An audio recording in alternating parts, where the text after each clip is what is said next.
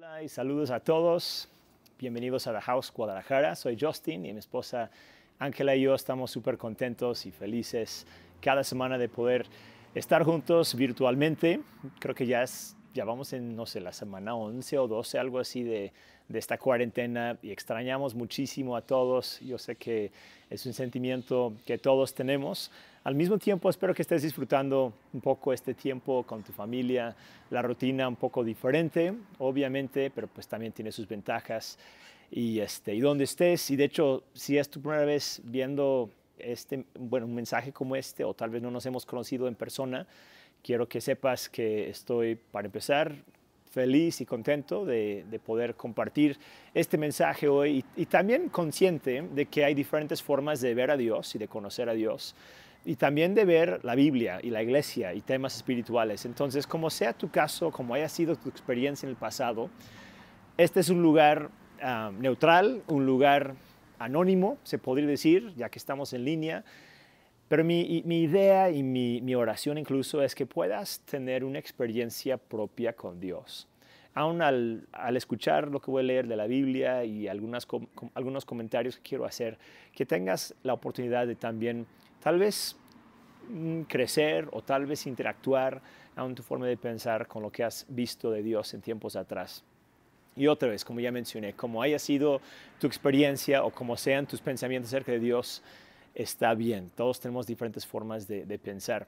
Lo que quiero hacer hoy por unos minutos es primero leer un pasaje en Eclesiastés, en un libro de la Biblia, y luego voy a hacer unos comentarios al respecto, a algunas observaciones que quiero, que quiero hacer. Eclesiastés es un libro muy interesante um, y de hecho el pasaje que voy a leer yo creo que es muy, muy conocido, uh, es un poco largo, de hecho voy a leer uh, 13 versículos. Y al leerlos quiero invitarte a que visualices y a que te pongas a imaginar qué había estado pensando el autor, el poeta, cuando los compuso, porque es un poema que se escribió hace miles de años. Y, y es una, es una, son frases que describen pensamientos, situaciones, um, etapas de la vida que, que, todos vivimos. Entonces, mientras voy leyendo, voy a leer un poco lento y quiero que, que visualices lo que el autor estaba pensando. Dice así, todo tiene su momento oportuno. Hay un, hay un tiempo para todo lo que se hace bajo el sol. Un tiempo para nacer, un tiempo para morir. Entonces, como el contraste entre el, el, contraste emocional entre un nacimiento y una muerte. Dice luego un tiempo para plantar, un tiempo para cosechar, un tiempo para matar, un tiempo para sanar, un tiempo para destruir y un tiempo para construir, un tiempo para llorar, un tiempo para reír, un tiempo para estar de luto y un tiempo para saltar de gusto, un tiempo para esparcir piedras y un tiempo para recogerlas, un tiempo para abrazarse y un tiempo para despedirse. Creo que ahorita no es el tiempo para abrazarnos, ¿verdad?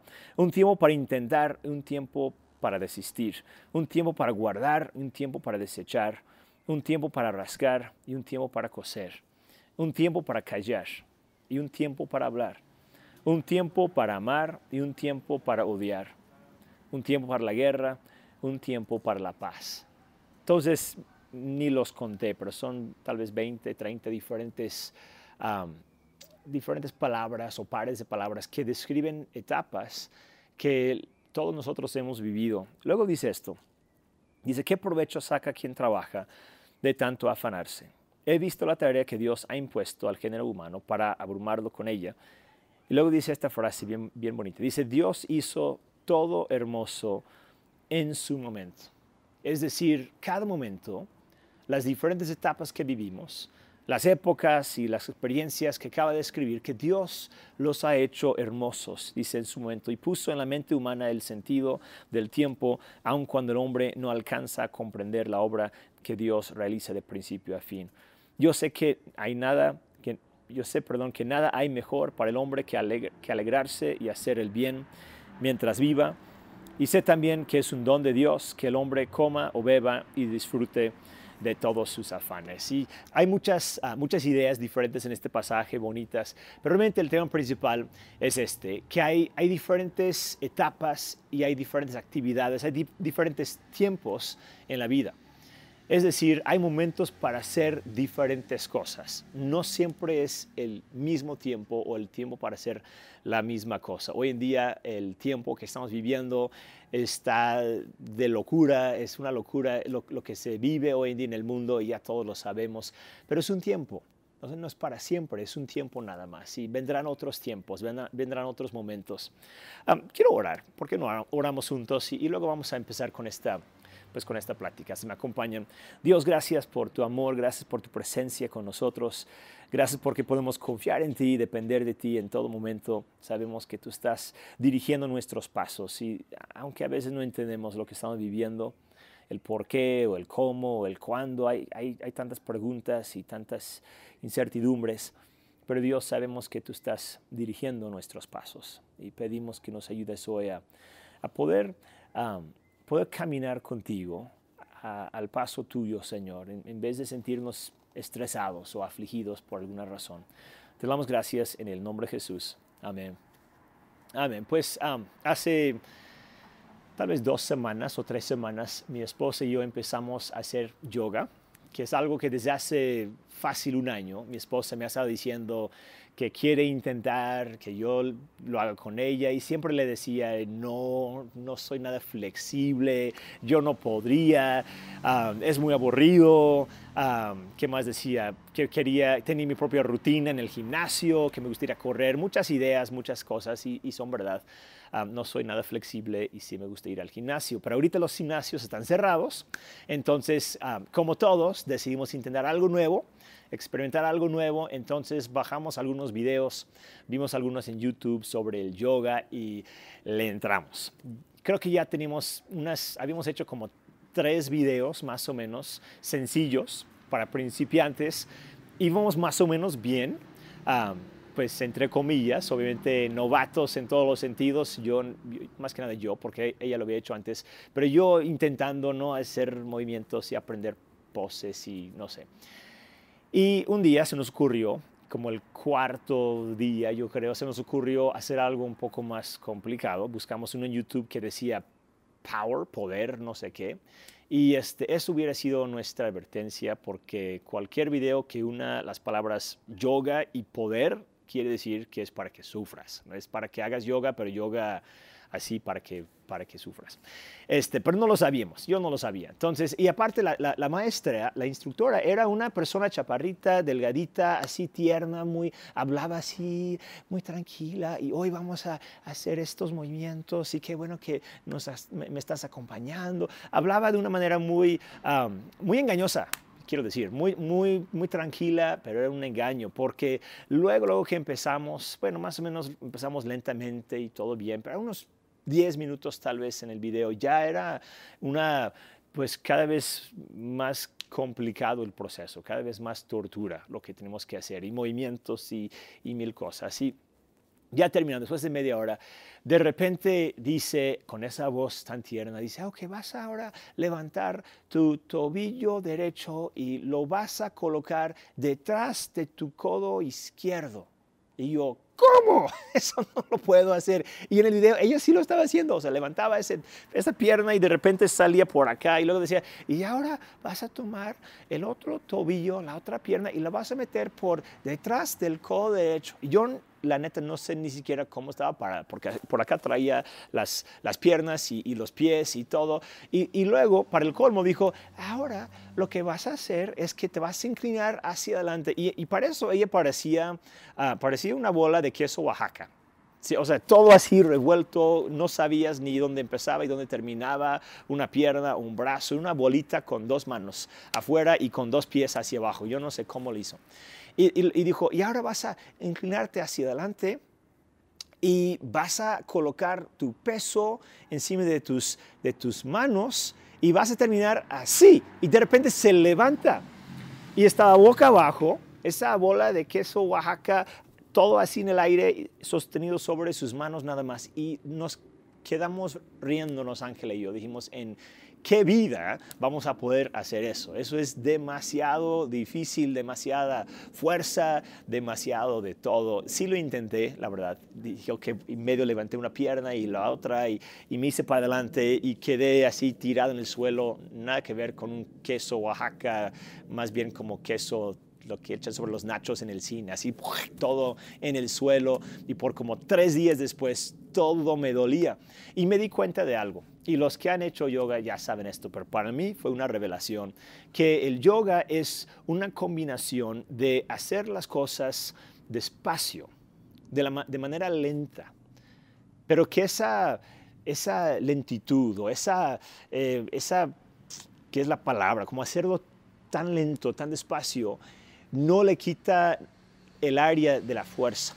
De lo contrario, requiere y produce más fuerza. Y veo que están conectadas esas cosas. El ir lento, el ir despacio, hacer las cosas de manera intencional, hasta respirar y levantar brazos y piernas, todo es con la finalidad de producir una fuerza muy única y una flexibilidad en teoría. Todavía no logro esa parte, pero buen camino. Y creo que la vida es lo mismo. Creo que en la vida muchas veces nos dejamos llevar por la idea de que todo es acelerado y todo es trabajo y todo es energía y todo es esfuerzo y, y que ahí es donde está la verdadera vida y la victoria y es pelear y luchar y a mil por hora. Y si algo estamos aprendiendo en este tiempo de cuarentena es que el ritmo de vida puede cambiar drásticamente. De repente nos encontramos de vez en cuando saliendo en vez de todos los días, con mucho menos tráfico, con menos compromisos, o por lo menos con compromisos un poco más flexibles o distintos horarios. Seguimos trabajando, la verdad creo que trabajo más ahora que hace tres meses porque todo es en línea, pero la vida es diferente, el, el ritmo de, de vida es, es diferente y yo creo que cuando acabe todo esto, lo vamos a extrañar un poquito. Y todo esto me hizo pensar, tal vez lo que debemos aprender, no solamente de este tiempo, sino de la Biblia, porque lo que leí ahorita en Eclesiastés habla de que cada momento es bello y cada momento es bonito. debemos aprender a valorar y apreciar cada etapa, cada momento de nuestras vidas, en vez de estar mirando hacia el futuro siempre y qué quiero lograr y qué voy a hacer y qué me hace falta por, por terminar y, cuál es el obstáculo que hoy tengo que acabar. Si, si hay momentos para eso, hay momentos para correr y hacer pesas, y hay momentos para cardio y para acelerar el, pulso y todo, eso es normal, pero hay momentos también para descansar. Y en, en mi vida y en tu vida, creo que Dios nos está invitando a una expresión de confianza y de fe en Dios donde avanzamos de manera lenta, pero con fuerza, tal vez con mayor fuerza que nunca. Y, anoté algunas observaciones, algunas frases mientras estuve pensando sobre este tema. La primera frase que quiero mencionar es esto, es esto. Es ir lento para ir lejos. Ir lento para ir lejos. Es decir, si queremos lograr o llegar muy lejos, si queremos alcanzar un destino que está muy, muy hacia allá, tenemos que medir nuestra fuerza y nuestro tiempo. Tenemos que calcular cuánto vamos a invertir, cuánto necesitamos para alcanzar esa meta. Como un maratón, y todos sabemos eso, pero un maratón tal vez son 3, 4, 5 horas corriendo. Nadie se fija en quién va ganando en los primeros 10 minutos no importa. No importa si uno está muy enfrente, si uno está muy atrás por 10 minutos, por media hora, por una hora tal vez. Sí se empieza a fijar quizás. Pero realmente lo que más vale en un maratón no es la velocidad inicial, sino es la persistencia. Es la habilidad que uno tiene de perseverar, de continuar, de mantener un ritmo tal vez no el más rápido, pero el más consistente. Tienes que ir lento para ir lejos. Y de hecho, cualquier deporte, casi cualquier partido que veas, si te gusta ver el fútbol soccer o el fútbol americano, o tal vez, no sé, el base o el básquet, todos los partidos pasan lo mismo. Los primeros minutos es cuando estás cotorreando con tus amigos, estás distraído, estás revisando tu celular, estás pensando en buscar una botana, porque aunque uno vaya adelante, uno, uno vaya ganando, sabemos que no importa tanto en los primeros minutos, lo que más importa es al final. Y al final estás al pendiente, estás mirando y estás gritando y celebrando o llorando, como sea el caso, porque es al final donde se ve el esfuerzo, el resultado de, de cada momento. Entonces, cada momento sí es importante, obvio, cada logro, cada batalla, cada victoria, cada, cada éxito es, es importante para la conclusión final. Pero no quiere decir que hoy tienes que ganar todo. Y lo digo porque somos muy buenos como seres humanos para compararnos con otros, para medir nuestro avance y frustrarnos y condenarnos y, regañarnos a nosotros, mismos diciendo, ¿por qué no soy mejor? ¿Por qué no estoy más adelante? ¿Por qué no he podido? ¿Por, por, qué, no, ¿Por qué me siento restringido? ¿Por qué me siento paralizado aquí? Y, hay momentos, claro, para hacer estas preguntas y no sé, tal vez alguien que me está escuchando ahorita realmente Dios te quiere despertar y te quiere, te quiere sacudir un poquito para que avances. Pero la mayoría de nosotros, tal vez todos nosotros, estamos haciendo lo mejor posible, estamos esforzándonos. Y creo que lo que Dios quiere decirnos es que vamos bien, vamos avanzando. Nos queda mucho más por correr, mucha más distancia por recorrer. Donde vamos ahorita es, es está bien, vamos bien. Y si mires hacia atrás, te vas a dar cuenta que has hecho mucho en tu vida, has logrado mucho en tu vida. Y tal vez pensando en, no sé, en un negocio, a veces queremos que las cosas se hagan y ya. Y son semanas o meses o años. A veces en una relación, a veces en la salud, alguna lucha con el carácter. Luego queremos que las cosas se hagan ya. Queremos la victoria, queremos construir algo, queremos cambiar algo, queremos ver algo y pasa el tiempo y, y no pasa nada. Pensamos. Pero realmente estás avanzando estás avanzando. Tal vez no se ve todo, pero estás avanzando. Hay un, proverbio 25.15 ah, que dice esto. Dice, con la mucha paciencia se persuade al príncipe y la lengua suave quebranta los huesos. Con la mucha paciencia se persuade al príncipe y la lengua suave quebranta los huesos. Está diciendo que muchas veces la fuerza principal es una fuerza leve ejercitada por mucho tiempo. No es un grito, es una palabra suave.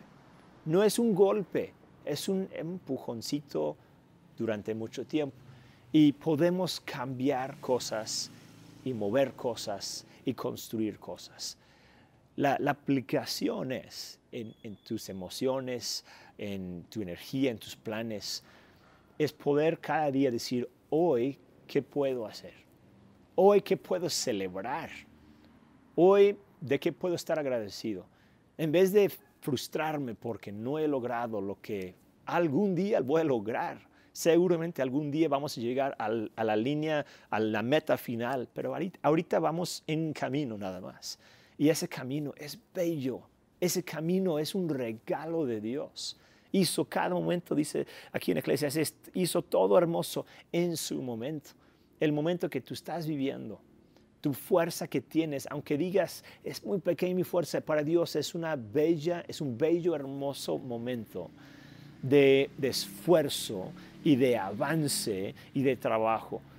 Y necesitamos respirar profundo, relajarnos un poquito, sonreír más, tal vez intentar yoga, pero tal vez no, por lo menos no ese que te menciono pero de verdad conectarnos con Dios y entender que nos tiene en un proceso largo y Él está contento con nosotros.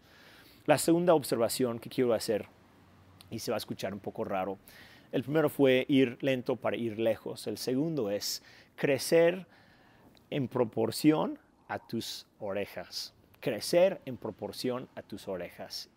Te dije, se escucha chistoso.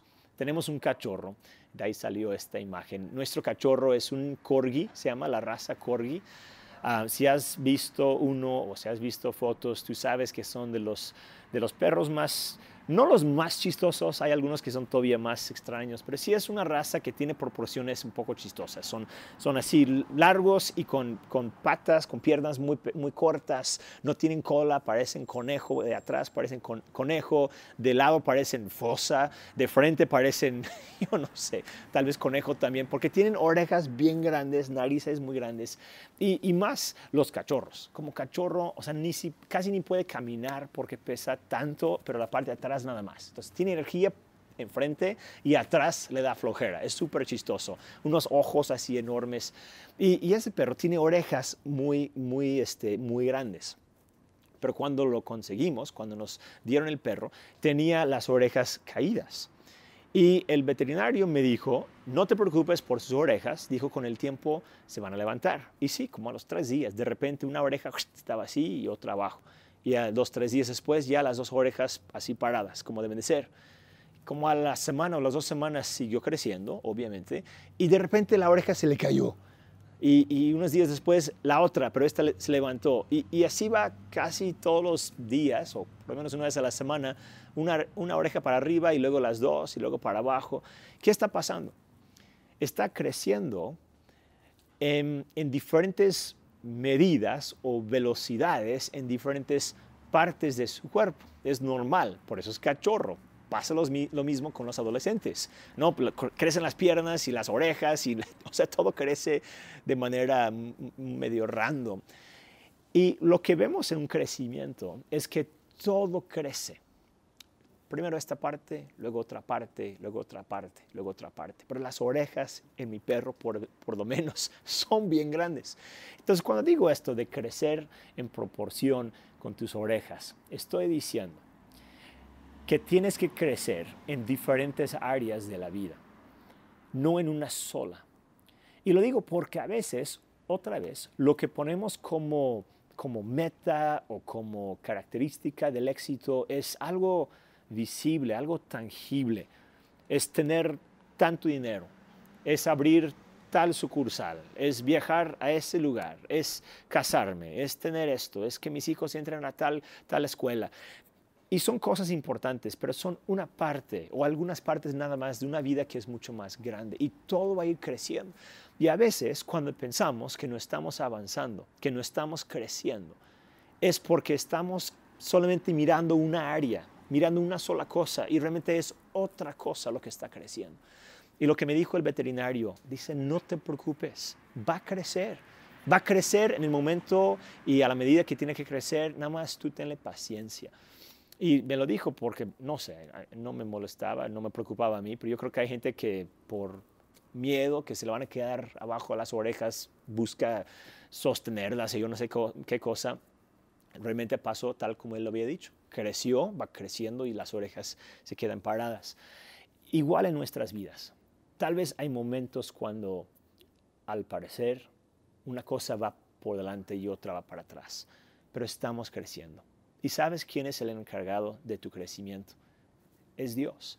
Él sabe, Él, Él nos nutre, Él nos madura, Él nos enseña, Él nos alimenta y nosotros vamos a crecer en muchas áreas en la vida. Y cuando no ves crecimiento, tenlo por hecho que en otro lado, por otra parte, estás creciendo. En otra área que no has visto, estás creciendo. Para mí, y digo, es una aplicación muy personal quizás, pero cuando pienso en las orejas de nuestro cachorro, es como la parte, como si fuera la sabiduría, los oídos que nosotros tenemos. Él no corre muy bien, se cae cada rato, pero sus oídos funcionan bien y le gritamos, DJ, se llama DJ, de repente voltea y, y conoce su nombre y conoce nuestra voz.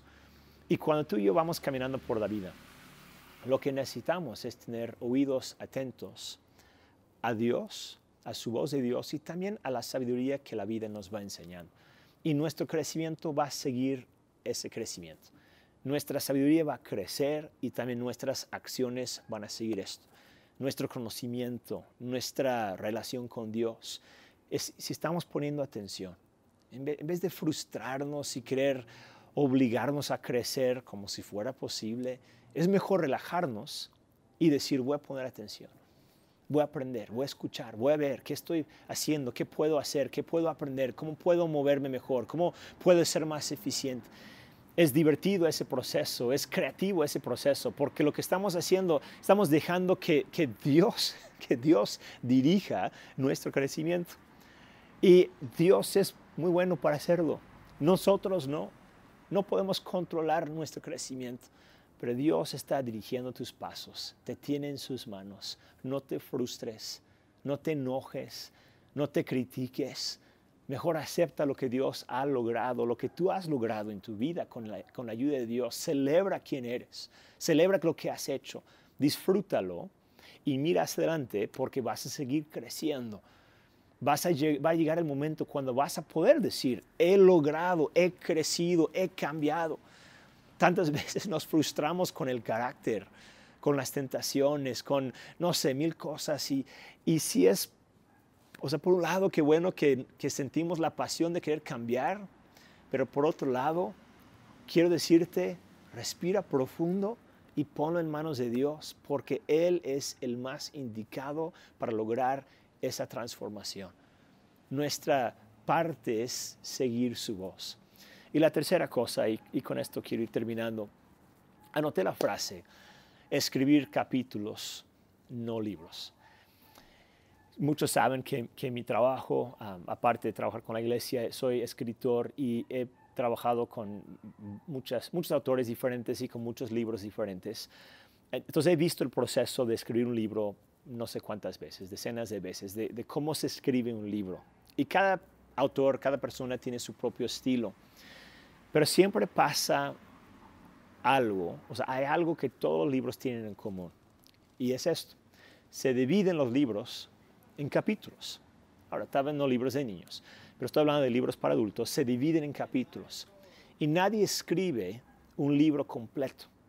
Más bien escribes capítulos. Y los capítulos forman un libro completo.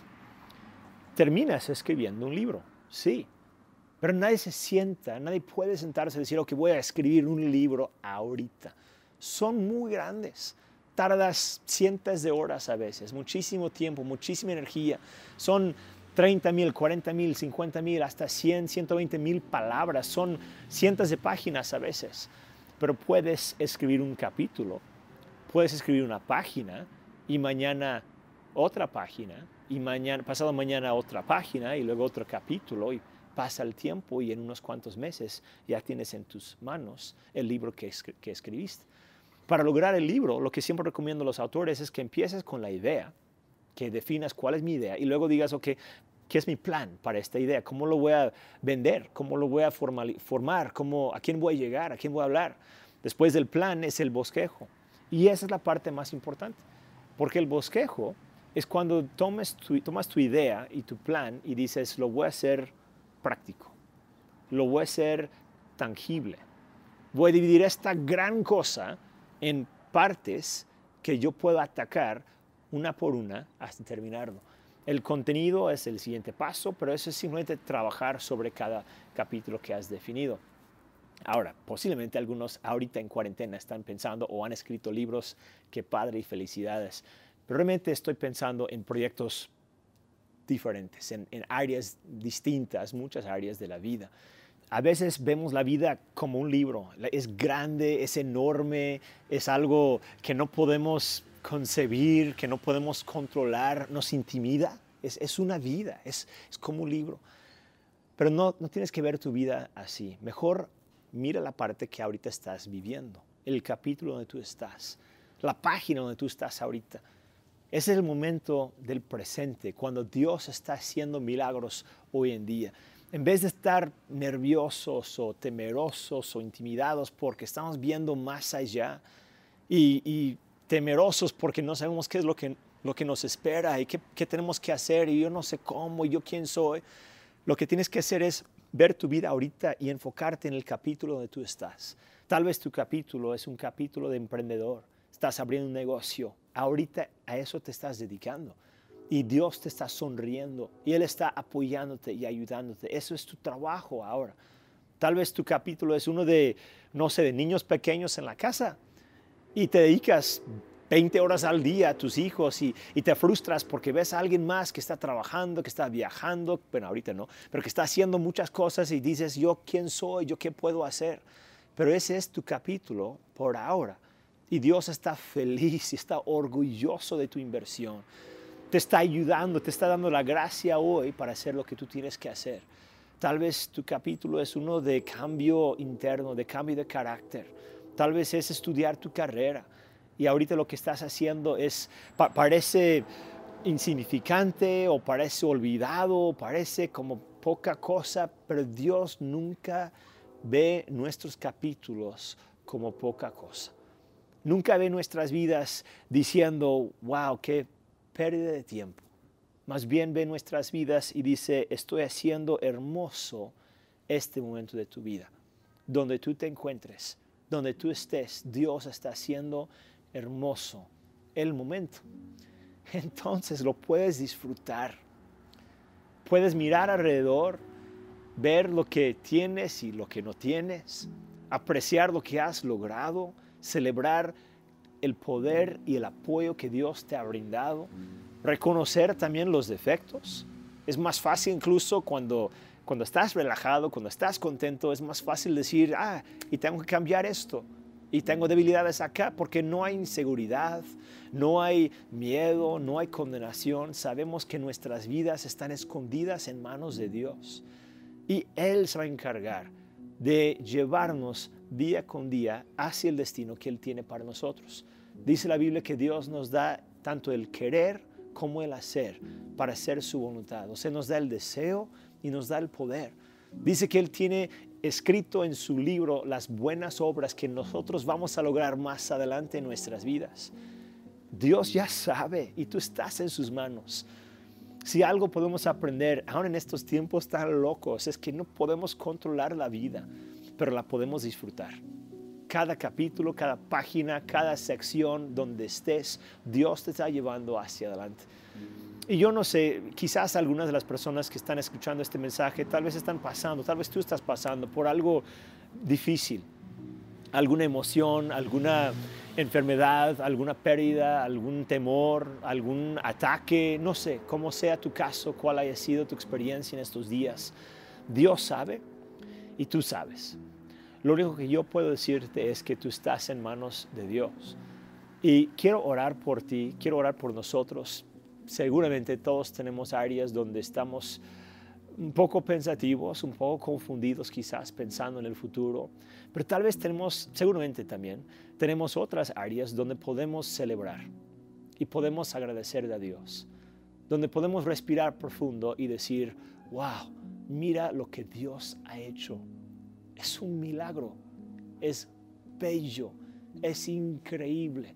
Lo voy a celebrar, voy a tomar unos minutos un tiempo para nada más festejar lo que Dios ha hecho en mi vida, celebrar lo que yo he logrado, lo que mi familia ha hecho, lo que ha sucedido en mis finanzas. Toma el tiempo para disfrutar, no tienes que ir con tanta prisa en tu vida, no tienes que acelerarte tanto.